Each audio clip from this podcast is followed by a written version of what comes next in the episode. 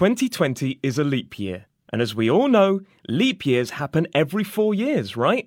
Wrong. That extra day in February is designed to keep the Earth in sync with the astrological or seasonal year.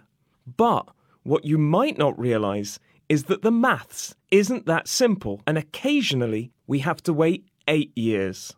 The method behind calculating when leap years occur might be a bit more complicated than you think. Way back in 1582, the calendar we now use was first implemented.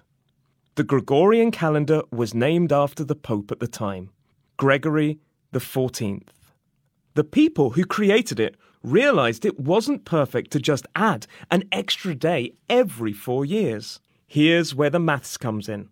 A day, of course, is measured by the amount of time it takes for the Earth to complete one full rotation on its axis.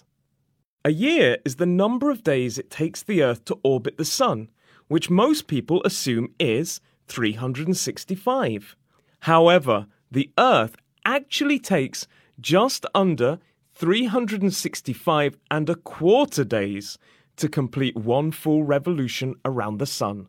So, every four years we get an extra day, which falls on the 29th of February. However, as mentioned earlier, it is, in fact, just under a quarter of a day. So by rounding it up, we put the calendar out of sync again.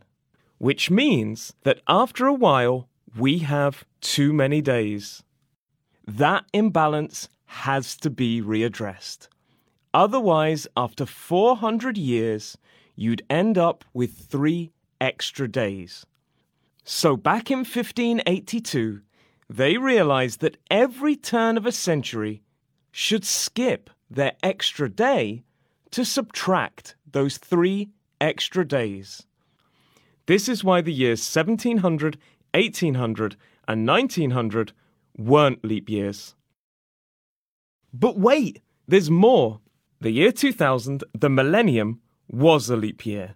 That's because over a period of 400 years, we only need to remove three days. So, every 400 years, the turn of a century is a leap year. This means the next time you hear someone saying leap years happen every four years, you can tell them why they're wrong.